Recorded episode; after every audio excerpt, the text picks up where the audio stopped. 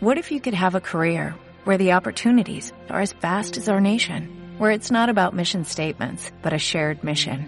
At U.S. Customs and Border Protection, we go beyond to protect more than borders, from ship to shore, air to ground, cities to local communities. CBP agents and officers are keeping people safe. Join U.S. Customs and Border Protection and go beyond for something far greater than yourself. Learn more at cbp.gov/careers. Entrando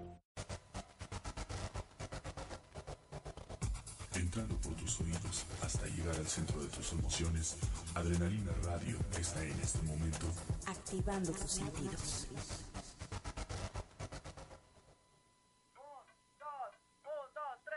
You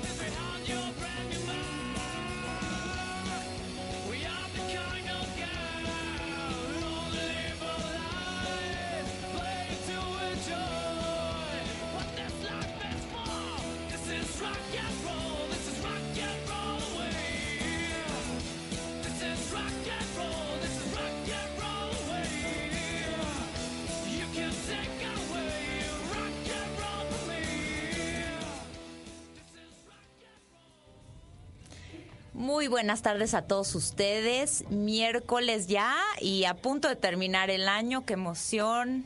Se vienen las fiestas, se vienen los festejos. Y bueno, pues nosotros aquí en Adrenalina Radio también le entramos a la fiesta y al festejo. Y bueno, quiero hoy agradecerle a Chucho que está ahí operando detrás de, detrás de la cabina. Y pues hoy tengo un programa muy especial porque tengo a la doctora Rita Rodríguez, que está aquí conmigo. Vamos a tratar un tema que, pues a lo mejor ustedes dicen, vino una doctora y vamos a hablar de cosas de medicina. Pues sí, vamos a hablar un poquito de medicina. Bienvenida, Rita, te están echando unos aplausitos aquí. Muchas gracias, Sonia. Muchas gracias por la invitación. Pues un honor estar aquí y poder compartirles un poco de lo que he hecho y pues de la experiencia de ser cirujano. Exacto, la experiencia de ser cirujano. Gracias, Rita. Pues nosotros somos cirujano y decimos, ok, este, son los que operan, pero ¿qué hay detrás de toda la gente que opera? ¿Cómo llegó hasta ahí? ¿Qué siente? ¿Qué piensa? ¿Qué pasa por su cabeza cada vez que tiene un paciente en la plancha, literal? Este, pues también hay una parte humana en el, en el cirujano que habríamos de tomar en cuenta y que pues ellos también son personas, ¿no? Y ellos tienen sentimientos y pasaron por una ardua preparación para poder estar en donde están. Entonces, por eso, pues Rita nos va a platicar un poquito de esta parte humana que tienen los cirujanos. Y bueno, Rita, a ver, platícame, para llegar a ser un cirujano, ¿por qué preparación tienes que pasar? Bueno, primero hay que estudiar la carrera de medicina general, entonces pues hay que incorporarse a alguna de las universidades que forme médicos generales como tal, aunque como tú ya lo comentabas, el título que nos van a proporcionar una vez terminada la formación va a decir cirujano general, que ahí es donde yo creo que entra un poco la confusión Claro. entre cirujano general como un médico general o una persona que se subespecializa, ¿no? Entonces, dentro de las universidades que existen en México, dentro de las más importantes, pues, está la Universidad Nacional Autónoma de México, que es de donde yo soy egresada, una de las primeras y principales universidades a nivel de Latinoamérica. Eh, el proceso en la UNAM es de seis años y medio, siete años para poder completar como tal la carrera de médico general. Eh, los primeros años es una formación sobre todo de las ciencias básicas en la que pues vemos las materias como anatomía, fisiología. ujú. Ya el tercer año ya es cuando empezamos a ir a los hospitales, introducirnos como un, por- un poco en la práctica clínica y los últimos dos años es el internado que ya es donde hacemos guardias, que es eh, pues lo que todos han escuchado, donde no la pasamos como tal metidos en el hospital y, y no duermen y no, comen y se la y no o sea una, una vida muy fuerte que de hecho hay programas televisivos en donde la- de, eh, el pone exponen este, este- esta vida y lo intenso de esta vida. Claro, porque pues no es lo mismo estar yendo eh, todos los días, allá vivir las 24 horas, 36 horas en el hospital. Obviamente pues están todos los, los temas que comentas del cansancio, este, que uno ya no tiene tanto tiempo para estar con la familia, pero al final de cuentas eso a qué nos ayuda, a que nos empapemos más de esta de estas vivencias en el hospital, ¿no? De ver pacientes, de de empezar a ver más como el abordaje complementario y multidisciplinario que se tiene. Ese es el internado. Y posterior a eso tenemos el, el servicio social, que el servicio social es, fue creado por el doctor Gustavo Vaz, en el que uno le brinda al país ¿no? esa, esa preparación que tiene para poder ver regularmente a pacientes que no tienen suficientes recursos económicos. Entonces, la mayoría de las plazas de servicio social se encuentran en hospitales que no son este, en la ciudad o que son a nivel rural, aunque últimamente se ha implementado plazas en investigación.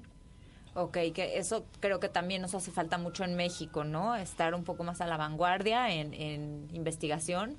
Qué bueno que teniendo alumnos que están ahí latentes de, de medicina, bueno, algunos se van a, a nivel rural a atender las necesidades del país, aportar un poquito al país, ¿no? De que, bueno, la UNAM siendo una institución este, gubernamental, bueno, pone como ese granito de arena a nivel rural, pero pues, qué bueno que ya existe esa parte de, de investigación en México, que tanta Claro. falta hacía. Posterior a completar como tal la carrera de medicina, tenemos que pues aplicar a la especialidad, ¿no? O a lo que se denomina formalmente como un curso de posgrado. Vamos a hacer una pausa aquí. Claro. Para llegar a este punto ya pasaron seis años y medio. Seis años y medio, siete años, y Siete pues, años. dependiendo de la universidad, ¿no? Ok, en la UNAM son seis años y medio. Sí. Ok, o sea, vean el camino y la trayectoria que tiene que pasar un médico para ser un médico general, para tener ese título. Me- ¿Cómo le ponen? Eh, médico, gin- eh, cirujano, Médico, médico cirujano. cirujano. Es un médico cirujano, entonces aquí hay, ex- donde decíamos, la confusión, ¿no? Un médico cirujano es quien terminó la carrera de medicina como tal. Así es. Ahora, si tú decides irte al siguiente paso, paso. que ya sería eh, aplicar para una especialidad Exacto. en cirugía. Sí, por ejemplo, En tu caso. En mi caso, en cirugía. Eh, lo que se requiere hacer es un examen, que es un examen a nivel nacional. Pues esto sucede aquí- así en México, ¿no? En diferentes países tendrán sus equivalentes, pero en México hay que tomar un examen que se llama ENARM, que es eh, para aspirantes a residencias médicas. Entonces, uno tiene que pasar ese examen para que posteriormente que se apruebe el examen, entonces uno ya tiene como tal una plaza de cirugía general. O sea, de poder realizar la especialidad en cirugía. Y aquí viene como la parte que todavía es más difícil. Es, ok, ya, pasé el examen, Ya puedo aspirar, puedo a aspirar ser. a ser cirujano y ahora es como en dónde voy a hacer cirugía, ¿no? En qué hospital voy a hacer cirugía. Y entonces eso ya dependerá de los lineamientos que tiene cada hospital y de las políticas para aceptar a las personas que ya cumplieron ese requisito. Ok, ok. Bueno, entonces, este, vamos entendiendo de dónde se va disparando todo.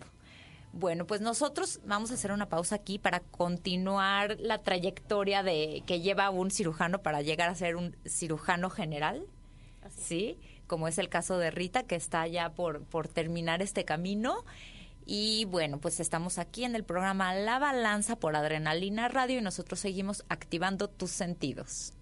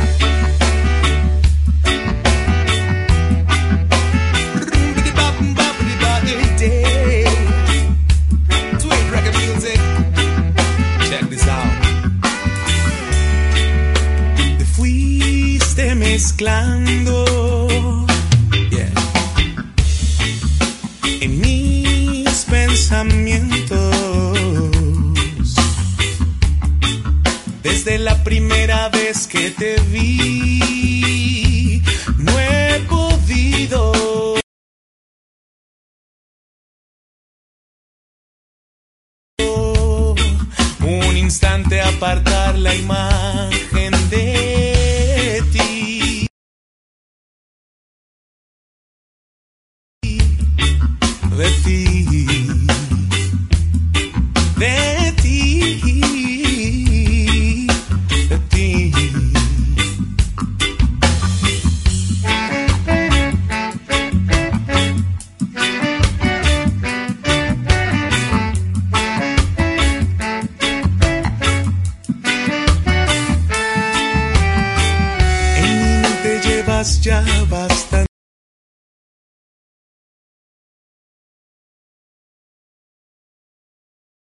Este te tiento. Tu forma de vivir, tu voz, tu cuerpo. Me imagino en cada momento. Y me esfuerzo en alejar el miedo de hacer.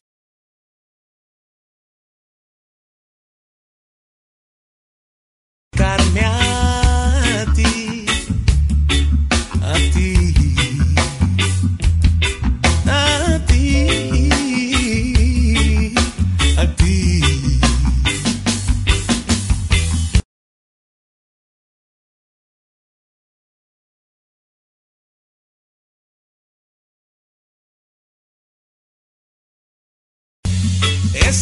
hermoso ser irradiar.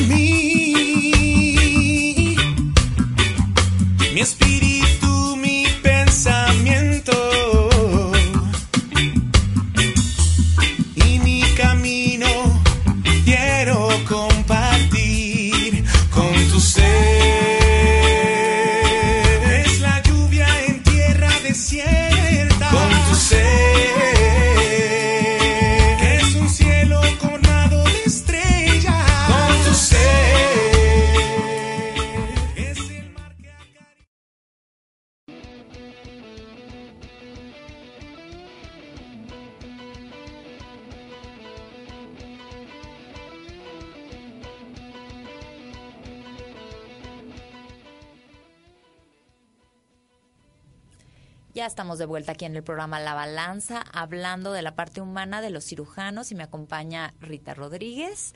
Y bueno, estábamos platicando de o sea, todo lo que hay que pasar para llegar a ser un médico general. Son seis años y medio de estudios. De ahí, pues bueno, ya vamos a, vamos a buscar una especialidad. Pasamos el examen para hacer una especialidad y vamos a buscar ahora eh, en dónde, en qué hospital, quién nos acepta y qué nos ofrecen. Claro. Ok. bueno, pues hay diferentes tipos de hospitales, desde hospitales públicos con los que cuenta el país que son muy importantes y que obviamente tienen un volumen muy grande de pacientes, en el cual pues el residente va a tener exposición a muchos casos, entonces pues con- podría considerarlo como una ventaja muy grande. Y también hay residencias en hospitales privados, como por ejemplo mi caso, yo estoy en el, en el Grupo Ángeles, en el Hospital Mosel, y pues es un hospital que, que me ha brindado muchas oportunidades, que probablemente no tendrá el número tan importante de pacientes, pero pues tiene otras ventajas, ¿no? Entonces, pues ¿Cuáles serían las ventajas en un hospital privado, por ejemplo? pues que te puedes dedicar como un poco más de tiempo a la investigación, eh, te introduces también a lo que es la cirugía privada, entonces pues probablemente cuando termines tú ya sabes un poco cómo funciona el, el mecanismo de, de tener la consulta, tus pacientes, programar tus cirugías, etcétera, ¿no? Pero pues eso va a depender mucho de, de cuál sea la parte a la que, a la que tú te quieras dedicar. Eh, pues en mi caso te permite también rotaciones a hospitales que no son privados, ¿no? Entonces, a pesar de que como tal tu sede es un hospital privado, pues tienen rotaciones de dos, a- de dos meses, de tres meses, que son en hospitales públicos, por ejemplo, de- del, del Seguro Social, e incluso eh, rotaciones en el extranjero, en hospitales también, también públicos. Claro que debes de ganar muchísima experiencia, ver cómo lo hacen en otro país y cómo se maneja en otro Claro, país, también es sí. una experiencia muy rica. ¿No? En tu caso me comentabas, ¿no? Que tuviste esa experiencia. Sí, pues yo tiene un mes que regresé de Cali, Colombia. Estuve eh, en mi rotación electiva, que fue de tres meses, en cirugía de trauma y emergencias.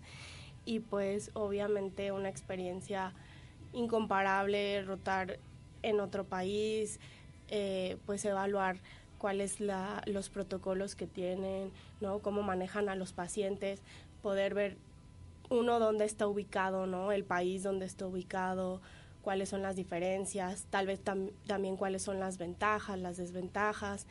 Eh, roté en un, en un hospital que es un centro de trauma nivel 1 donde reciben pues demasiados pacientes.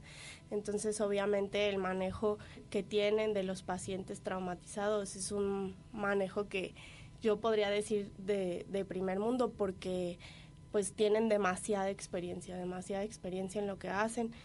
Creo que se preocupan mucho por los pacientes y lo, que me sirvió también mucho es que tienen pues esa visión de siempre tratar de dar el mejor manejo y siempre buscar nuevas técnicas y nuevos avances para poder brindarle la mejor posibilidad que tiene el paciente. Ok, ok, ok. No, pues sí, ha de ser muy interesante ver cómo funciona en otros lugares, ¿no? Y, y además que, bueno, como, como comentábamos fuera del aire, que se maneja como cierto perfil y cierta educación que se va haciendo como un colectivo de los cirujanos van entrando en un, en un perfil. Pero a lo mejor en otro país se maneja totalmente diferente y las características de un cirujano, por decirlo así, el perfil este es totalmente diferente. Entonces te enriquece mucho tener un poquito de, de cada cosa y de cada experiencia.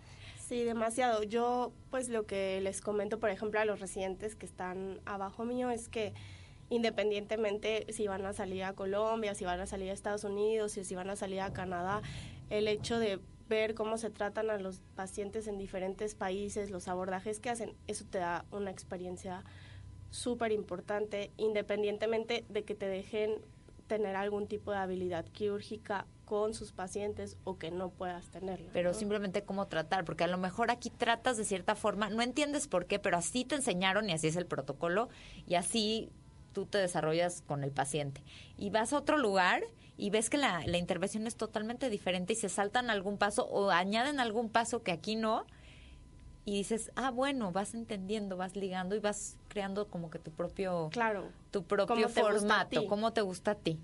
Y bueno, aquí ahorita que me platicas que estuviste en el tema de, de los traumas, de recibiendo gente que acaba de, de pasar un accidente, de tener a- algo muy fuerte, ahí viene la parte en donde vam- nos vamos a enfocar en este programa. Ustedes, al recibir esta emergencia, al operar a este paciente, pues cómo se sienten, cómo se bloquean para, para poder hacer su trabajo, lo que tienen que hacer y no involucrarse en esto, en esta emergencia que está pasando, porque yo creo que también puedes caer como en meterte en la histeria colectiva de es una emergencia, ustedes tienen que reaccionar, ustedes tienen que operar o, que hacer lo que tienen que hacer. ¿Cómo le hacen, Rita? Sonia, pues yo creo que te podría hablar de mi experiencia. Un proceso que, pues como te das cuenta, es muy grande, ¿no? Entonces, tal vez cuando estás en tercer año, pues ves cómo actúa la gente y a lo mejor ahí, como es la primera vez que te sometes a ese proceso, probablemente si te da algo de miedo sería irreal decir que no sentiste algún tipo de, de temor de, de- de hacer las cosas mal, pero obviamente conforme vas avanzando en el proceso, llega un punto en el que pues tú ya estás preparado para recibir ese tipo de personas y para hacer ese tipo de procedimientos. En especial eh, en el trauma, pues es algo muy, muy peculiar porque es un paciente en el cual te llega, te puede llegar estable o te puede llegar inestable y por inestable nos referimos a que si tú no actúas en los próximos 10 segundos, el paciente va a perder la vida. Entonces, pues es un proceso en el que obviamente no te puedo decir que uno no tiene sentimientos, sino que obviamente los sentimientos que tiene son controlados y son enfocados a ayudarle al paciente a sobrevivir. ¿No? Muchos de los pacientes que llegan traumatizados probablemente no vayan a requerir como tal de un manejo quirúrgico. Habrá algunos otros que sí vayan a requerir de una cirugía. Y pues también es muy, muy importante determinar qué paciente va a requerir del manejo quirúrgico. Aparte Y- son decisiones muy rápidas, ¿no? En, en trauma es decido si se opera o no se opera y con mucha responsabilidad. Es pensar rápido, decidir y llevando una responsabilidad pues enorme. Digo, ustedes están tratando de hacer lo mejor que pueden y me queda muy claro. Pero es una decisión que va a marcarles la vida al paciente, ¿no? Claro. Yo, eh, pues muchas de las personas ahora que pedí la rotación en Colombia me preguntaban como, ¿y, y por qué trauma? ¿No? O sea, ¿por qué Sí. trauma? ¿Por qué te gusta trauma? Pero fíjate que yo considero que un cirujano general completo tiene que saber resolver cualquier emergencia, o sea, cualquier tipo de emergencia. Entonces, el hecho de que te sometas a, una rotación donde tienen obviamente el volumen tan grande de ese tipo de pacientes, te permite enfocarte y te permite aprender como todo el proceso que llevan estos pacientes, porque, porque pues no solo es como llegar y operarlos, sino saber quiénes son, de dónde vienen, ¿no? O sea, no es lo mismo un paciente que, que, es, que trabaja con las manos a un paciente que, que se dedica a otro tipo de cosas. Entonces, eso es algo que uno también tiene que entender cuando, cuando es cirujano, ¿no? Porque el resultado final de, dependerá mucho de que pues tú te, te compenetres con el paciente, o sea, que, que puedas entender que, que, el, que el posterior a que tú lo veas y a que lo operes va a llevar un proceso y cómo se va a reincorporar nuevamente a su vida. A su vida. ¿no? Porque, eh, pues en ocasiones es algo que a veces no, no es como tan impartido como tal un tema, ¿no? En, la, en el programa, ah, sí. Ok, es, es- Co- es- ¿cómo- esto es un punto importante lo que me mencionas. ¿Cómo, cómo, nos, cómo nos enfrentamos a, a un paciente grave? O cómo nos enfrentamos a un familiar al que se le tiene que explicar que, No, que- lo, lo- que lo su vas experimentando y lo vas aprendiendo en, en el ruedo. Claro, se podría decir que mu- mucho de eso es pues terapia de choque, ¿no? O sea, eh, Exponte al Exponte estímulo y ver cómo reaccionas. Me voy a quedar aquí Claro. porque es- este tema me interesa muchísimo. No sin antes mandar saludos a toda la gente que nos está escuchando. A Cintia Leslie, hola, muy buenos días. A Jorge Villalobos, hola. Es muy complicado en México el tema de la medicina y la cirugía, no lo dudo. Lo estamos platicando aquí. Eh, dice que, que no pasan hambre, que tienen todos los recursos, no les falta nada, comen bien, me comenta. Bueno, este, a ver, no entendí muy bien tu comentario, si, si quieres replantearlo, nos va a encantar contestarlo. Y bueno, pues sí está fuerte, terapia de choque, ¿no? Enfrentarte a estímulos y ver cómo reaccionas ha de ser bastante fuerte para ustedes en el, en el camino. Bueno, nosotros vamos a ir a otra pausa musical.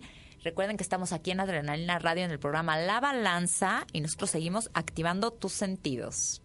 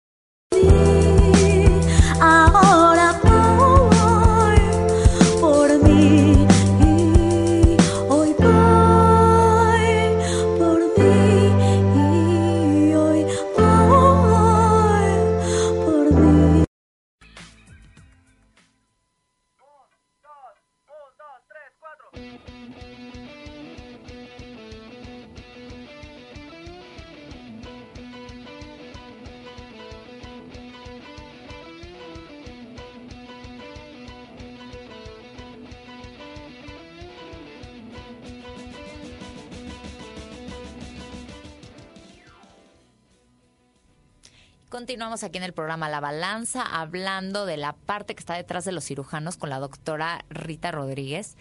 Y bueno, estamos platicando de que pues están ellos este, formándose para cirujanos y se van exponiendo a estas eh, experiencias tan difíciles, así como terapia de choque, ¿no? Como que métete al agua fría y ahí poquito a poquito te vas aclimatando.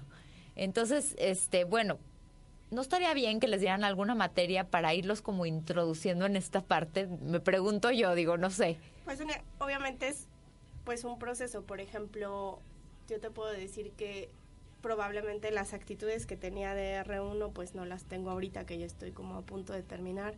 Entonces, como tal no hay una materia que, que te diga cómo enfrentarte o cómo debes actuar, pero yo creo que también aquí está algo muy relacionado que es tus maestros, ¿no? Entonces, las relaciones que tú tienes con cirujanos, que obviamente el proceso ya lo vivieron y ya tienen muchos más años de experiencia, entonces también es muy importante que los residentes estén acompañados de los profesores y de los cirujanos que ya están formados. Y aquí puede haber como diferentes tipos de relaciones, desde una relación en la cual solo es tu profesor titular y pues se encarga de la parte de- Académica. académica de ver tus materias, de este, de saber cuánto sacaste en el examen, de cómo van en las, vas en las técnicas quirúrgicas. Pero me gustaría eh, tocar un tema que es súper importante, que es el mentor, ¿no? Ok. ¿Qué es el mentor en cirugía? Pues el, men- el mentor es esa, esa figura quirúrgica que obviamente está arriba de ti, que tiene más años de experiencia, que te va a ayudar no solo en la parte profesional, sino también en la parte privada, ¿no? O sea, de tus relaciones, el que te ve como, como un todo, o sea, para que te pueda enfocar y te pueda ayudar a crecer más como cirujano, como residente, como persona. Entonces eso es algo que pues está muy bien estandarizado ya, por ejemplo, por, por la cultura gringa en la que ya tienen programas de mentoría, entonces como que un, un cirujano se les- Experimentado. experimentado, se le asigna un residente y obviamente se ha visto que el impacto que tiene tener un mentor pues es demasiado grande, ¿no? Claro, claro, alguien que te traduzca su experiencia académica, este, experiencia, bueno, laboral también, ¿no? a la hora de ejecutar, y por otro lado también te encamine en lo que te estás enfrentando a nivel emociones, un poco a nivel vida. Porque Claro. pues sí, uno se compromete, o sea, con- con- para ser médico y, y pues es, es, es algo muy fuerte, ¿no? O sea, es como atender pacientes en muchas circunstancias y muchas veces poniendo eh, de lado tu vida personal porque tienes que atender una emergencia y porque pues es, es, es parte de tu compromiso. Entonces, no es cualquier no es cualquier cosa, ¿no? A lo mejor muchos cerramos la oficina y a partir de ahí pues ya nos ya ter- terminó, Terminó nuestra, nuestra chamba y nuestro horario y ya cumplimos. Pero en este caso no, pues comprometemos muchísimas cosas. Si voy a salir de México por alguna circunstancia de la ciudad, pues tengo que dejar a alguien en mi lugar porque tengo pacientes que se están recuperando de una cirugía. Claro, eso que mencionas es algo muy, muy importante porque al final de cuentas, ser cirujano sobre todo se convierte en un estilo de vida, ¿no? Exacto, un estilo de vida, me gusta. En, pues saber que independientemente de lo que tú tenías programado, puede salir una emergencia y vas a tener que regresar al hospital y probablemente vas a tener que regresar y operar a un paciente y llevarlo a la terapia y cuidarlo unas horas en el posoperatorio y probablemente no vas a poder regresar a tu casa después de muchas horas. Entonces es algo que la residencia te va preparando, pero al final de cuentas yo creo que es una enseñanza porque el resto de la vida profesional va a continuar siendo así. Entonces, como que todas estas reflexiones, pues uno las tiene con un mentor, ¿no? O sea, Ok. con esa persona a la que puedes llegar y decirle como, doctor, yo me gusta mucho esta parte quirúrgica, pero tal vez, no sé, usted cree que yo tenga más habilidades aquí. Entonces, él obviamente el panorama, te ve de forma externa y te puede dar su opinión, ¿no? Con Porque- toda la experiencia claro. que el haber llegado para poder llegar a ser un mentor, ¿no? Claro, porque pues es muy es muy difícil que uno como, como residente o como cirujano puedas determinar cuáles son tus habilidades, cuáles son tus destrezas y cuáles son tus deficiencias. Y al final de cuentas, si tú no conoces esas deficiencias, no vas a poder mejorar, no, no vas a poder terminar ese proceso para completarte y que, que termines egresando siendo un muy buen cirujano. ¿no? Claro, como lo comentabas que me encantó, yo creo que un cirujano no está completo si no experimenta esta parte de trauma, porque a lo mejor en la, en la consulta, en, en tu día a día de cirujano que no estás expuesto a traumas, pueden suceder estas cosas estando en una operación, ¿no? Entonces, ¿cómo reacciono? Bueno, teniendo una preparación previa, habiendo estado expuesto a este tipo de experiencias, voy a tener una mejor reacción. Claro. Entonces e- e- es- está muy padre, ¿no? Lo que me dijiste. Ahora, este mentor en México ya está eh, institucionalizado, este, el mentor como tal. pues no está institucionalizado y más que nada es como pues que tanto el residente tal vez pueda buscar ese mentor, ¿no?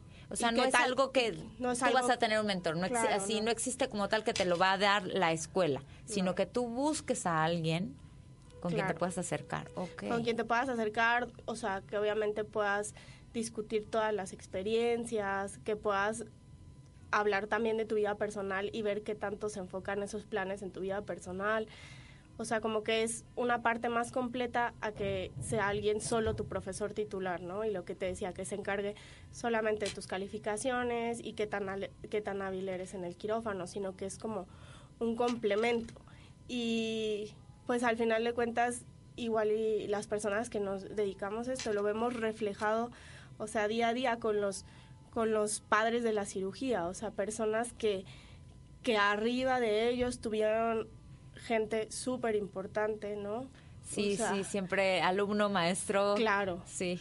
que los que los llevó al lugar en donde están, o sea, que les proporcionó un camino, que los apoyó, etcétera. Claro, claro. Sí, bueno, quiero tocar otro tema contigo, que son las famosas y temidas guardias, ¿no? Que si vas a ser doctor tienes que pasar por la penitencia de las guardias, que son, bueno, en México es estar 36 horas en el hospital eh, al pendiente de, de lo que pueda pasar, ¿no?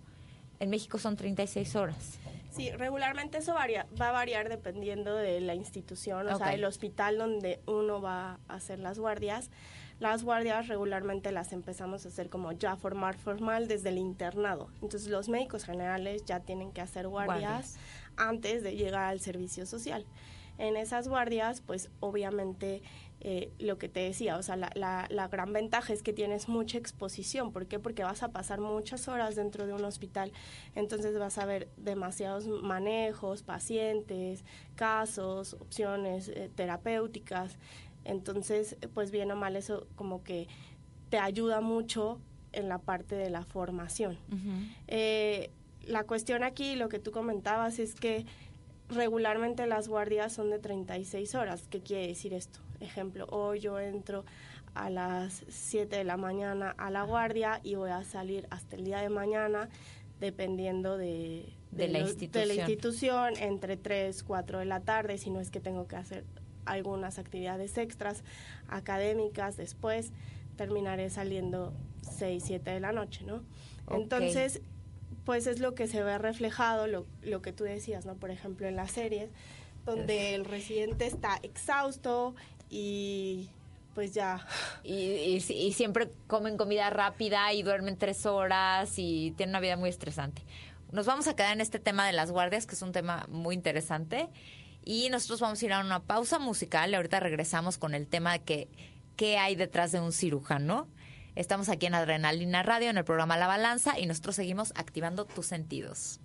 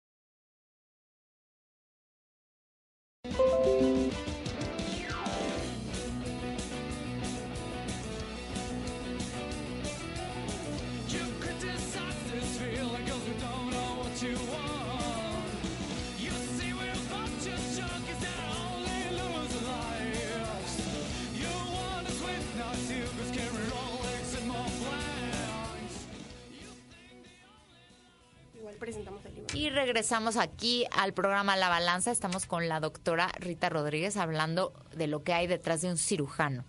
Eh, retomo el tema de las guardias.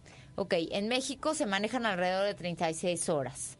Ahora, tú que has estado en otros países y que estás informada de cómo se manejan en otros países, ¿qué pasa? ¿También son 36 horas en Colombia o en Estados Unidos, por ejemplo? No, pues ahí hay políticas que regulan más esto y, y, por ejemplo, en Colombia un residente no puede estar más de 12 horas seguidas en el hospital. Entonces, o sea, aunque tenga guardia, tiene que salir a descansar a la casa y regresar después a terminar la guardia, pero más de 12 horas seguidas no puede estar. Y yo creo que eso hasta cierto punto pues tiene una ventaja en la cual pues uno trabaja con vidas, ¿no? Entonces, si tú si tú quieres dar el mejor tratamiento o dar el mejor manejo posible a un paciente Y tener la mente lúcida. Claro, requieres como de tus cinco sentidos, requieres estar perfectamente consciente. Entonces, obviamente, el manejo que tú le vas a dar, no te estoy diciendo que difiera y no te estoy diciendo que, que, que sea malo lo que, lo que sucede en el país, pero sí creo que, que son políticas que tal vez en algún momento deben de cambiar, ¿no? Porque la evidencia dice que una persona que lleva más de 12 horas trabajando, pues obviamente no es el mismo el desempeño que tiene, ¿no? No, totalmente. Y sobre todo cuando, cuando tratas con pacientes tan difíciles o con casos graves en los cuales lo que decíamos, o sea, un minuto y se toma una decisión y esa decisión se lleva a cabo, el paciente se lleva a quirófano y se lleva a cirugía. Entonces, uno tiene que estar perfectamente capacitado para ese tipo de situaciones. Y, y creo que con una mente más descansada y más clara vas a tomar mejores decisiones. Entonces, pues aquí hacemos como un llamado, ¿no? A, a las instituciones de que pues hay que replantear esto de, de las guardias médicas. ¿Ves algún cambio, por ejemplo, ya en tu generación de que se ha implantado una diferente, un diferente trato a ustedes, los, los residentes, de lo que antes se trataba? ¿Ves cambios tratando de mejorar las formas? En cuanto a los propios residentes o con... O sea, ¿cómo, cómo el sistema educativo para formar cirujanos ha tenido algún cambio para tener alguna mejora en su formación este, académica, este, psicológica? Sí, pues yo creo que ha habido mucha evolución, obviamente pues lo que lo que se suena mucho, ¿no? O este tipo de generaciones que ahorita está saliendo de cirugía son los millennials, entonces la forma en la que en la que aprenden pues también va a estar un poco diferente, aparte de que pues actualmente tenemos el internet y tenemos mil oportunidades para poder eh, acceder a la información. Entonces, en la parte quirúrgica existen muchas páginas en donde están los libros eh, que uno puede consultar. Existen páginas internacionales donde se proyectan las cirugías que se realizan en tiempo real. Y eso a mí se me hace algo como muy sorprendente porque, por ejemplo, el doctor Lassi, que está en el clinic en España, tuvo esa visión, ¿no? Regularmente los residentes o los cirujanos tienen que ir a los congresos y tienen que salir de su país para poder ver cómo se realiza una técnica específica. Y entonces él, eh, pues con esta visión creó este tipo de canales como es el AIS Channel que te permite ver las cirugías que se realizan allá y como ese, pues otras muy importantes, Web Surgery, que pues a uno como residente le permite ver eh, pues la evolución que ha tenido el, el poder aprender la cirugía, porque al final de cuentas ser un cirujano pues es algo algo complejo, no necesitas solamente la parte teórica, No, sino la parte práctica. práctica. Y a, y a esto tal vez me gustaría mencionar que las habilidades que uno tiene o las habilidades que uno desarrolla pues también han, ahí han evolucionado, existen actualmente endotrainers que son um, pues un sistema de de cajitas, por ejemplo, para la paroscopía, en el cual uno puede introducir los, los dispositivos y simular las cirugías. Entonces, pues uno realmente entrenas mucho antes de llegar con un paciente, ¿no? Y poder realizar el procedimiento. Y algo que se me hace fundamental y que creo que yo en mi práctica me ayudó muchísimo es pues la práctica con, con modelos cadavéricos, ¿no? De hecho, nosotros eh, hace un año creamos un curso con el doctor Luna en la UNAM que es de manejo avanzado de trauma de tórax. Entonces, el poder eh, realizar ese tipo de disecciones que son pues lo más similar a lo que uno se va a enfrentar cuando está en el quirófano es como el, el- el mundo de diferencia. Entonces, por ejemplo, la UNAM o, o otras universidades, la Salle, tienen este tipo de, de programas y de proyectos que te permiten eh, tener cursos específicos dependiendo de la habilidad que tú quieras eh, desarrollar en prácticas con modelos cadavéricos. Wow. Última pregunta y muy importante. ¿Cómo manejan el estrés?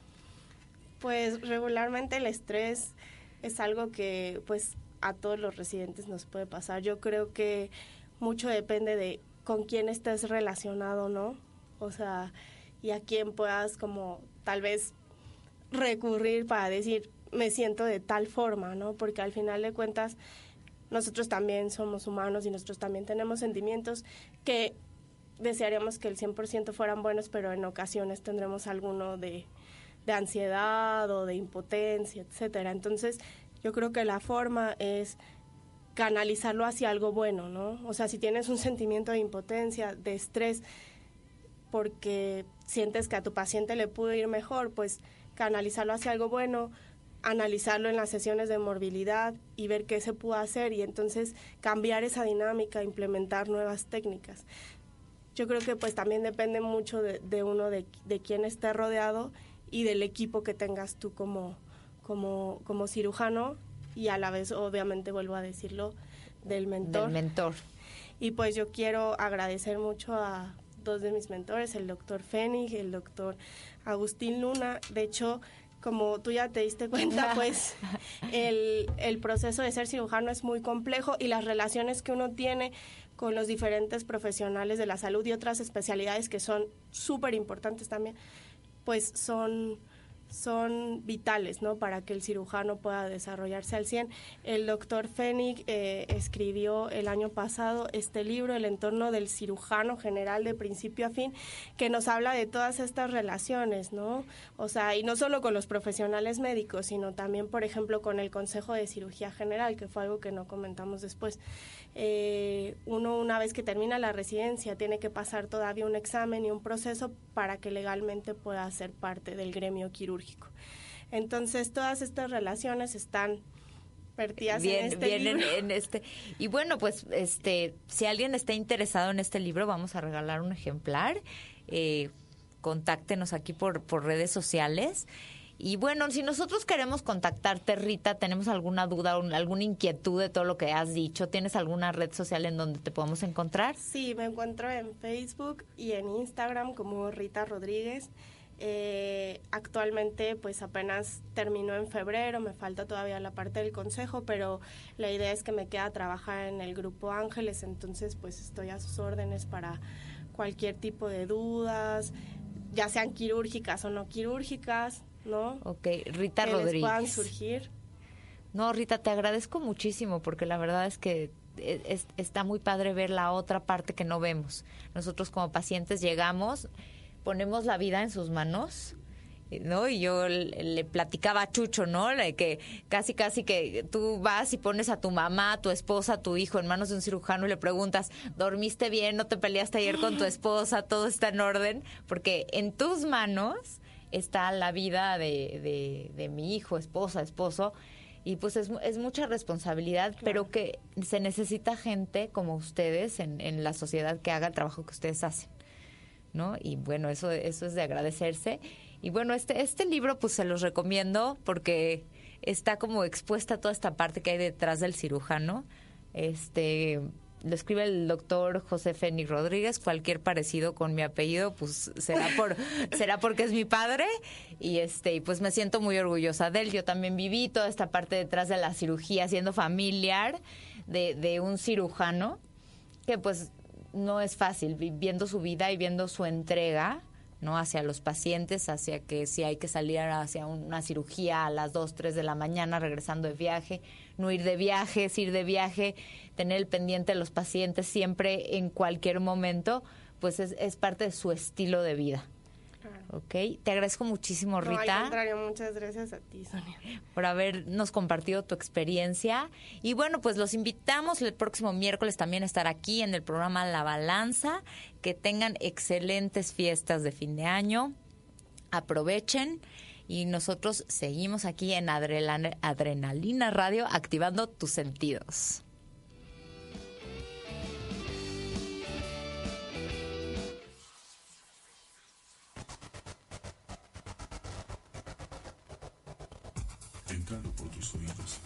Llegar al centro de tus emociones, Adrenalina Radio está en este momento Activando tus sentidos.